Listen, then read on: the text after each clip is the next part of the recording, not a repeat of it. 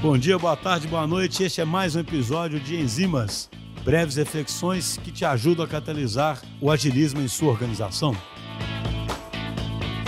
Meu nome é Bruno, eu trabalho na DTI há cerca de um ano e meio. Eu sou desenvolvedor líder de um squad na Tribuic e queria falar aqui hoje um pouquinho sobre o impacto do DL no, no crescimento do time. Quando me perguntam qual que é o papel do DL, eu tenho isso bem consolidado que seria um apoio técnico para o time, para você tirar impedimentos e tudo mais. Né? Só que CDL é um pouco mais do que ser só um desenvolvedor, né? um desenvolvedor mais sênior. CDL também tem o L ali, que é de de, líder. Se me perguntarem, ah, o que, é ser um líder, eu não vou ter a receita de bolo para te dizer. Porque eu tenho sido, tipo assim, desafiado bastante nessa minha trajetória e aprendido muito com o time que eu tô. Então, não vou trazer essa resposta aqui agora, né, mas vou trazer um pouquinho das minhas experiências. Ser líder, na verdade, não é você achar que você é dono da razão, que suas escolhas estão acima de qualquer escolha de outra pessoa. Na verdade, é o contrário. É você saber que a força do seu time, na verdade, é o time em si. Então, sabatinar soluções, entender que todo mundo tem sua trajetória e tem conhecimentos que podem agregar para a produção de uma história melhor. E você sabendo isso, você vai passar a escutar mais os seus desenvolvedores, discutir mais sobre os temas que vocês estão desenvolvendo. E isso vai gerar um impacto muito positivo, é um crescimento muito grande no seu time. Não sou a melhor pessoa do mundo, longe disso, mas eu acho que tem algumas soft skills que eu acho que são muito importantes de se ter um desenvolvedor líder. Eu vou citar só algumas delas aqui, mas a primeira, que eu acho que é a mais crucial e às vezes falta no, no ser humano em si, é a empatia. Eu acho que você ser empático com as pessoas é um ponto muito forte para o time se sair bem. Você entendeu os problemas dos outros, você se colocar mesmo no lugar é importante. E a vida não é um, um teatro, não basta a gente só fazer um curso e achar, ah, eu sou, sou empático, né? E fingir que eu ligo pro posicionamento dos outros. Não, tem que ser de verdade. Você tem que realmente saber que eu falo que eu passo mais tempo com o meu time do que com a minha família.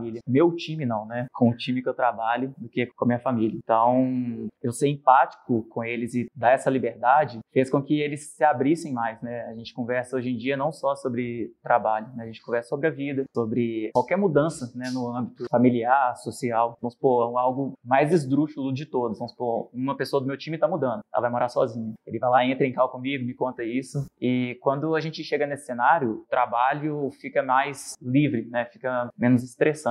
E com o trabalho menos estressante, a gente notou uma melhora na qualidade de entrega deles. Hoje em dia, por ter esse nível de entrosamento, eles conversam entre si ali para discutir soluções já. Às vezes tem algum problema, algum bug que encontraram, eles mesmos já vêm com uma pré-solução para a gente e a gente meio que discute entre todo mundo se aquela é a solução correta. Então, isso deu um ganho muito positivo para a gente. E outra parte que eu acho muito importante, uma outra soft skill, é a gerência de tempo. CDL vem com uma, uma certa carga de trabalho muito grande e você tem que gerenciar histórias, escrever histórias, sapatinar soluções, cuidar de pipeline, essa estrutura mais técnica algumas vezes e lidar com o cliente. Então, acaba que sobra pouco tempo às vezes para você designar ao time. Então, você saber gerenciar bem esse tempo para você conseguir dividir essas tarefas e sempre ter contato com seu time é muito importante para que o time se dê bem também.